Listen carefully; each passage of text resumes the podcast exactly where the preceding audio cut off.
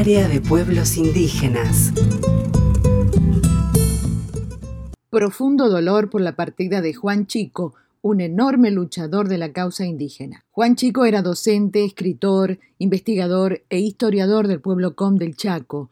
Actualmente se desempeñaba además como director nacional de tierras del Instituto Nacional de Asuntos Indígenas. Su libro Las voces de Napalpí es un texto fundamental.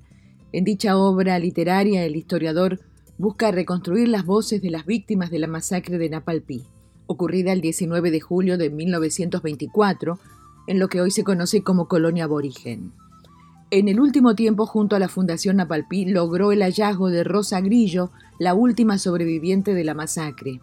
Además, Juan Chico, en su faceta de realizador, fue presidente de la Coordinadora de Comunicación Audiovisual Indígena de Argentina, un grupo de jóvenes indígenas dedicado a la comunicación intercultural. Desde el área de pueblos indígenas de Radio Nacional lamentamos su fallecimiento a causa de la pandemia y acompañamos a su comunidad, su pueblo, amigos, sus compañeros de la Fundación Napalpí y del INAí y todos aquellos luchadores por los derechos humanos de los pueblos indígenas que Juan tanto impulsaba. Sandra Ceballos, área de pueblos indígenas de Radio Nacional. Nacional. Radio Pluricultural.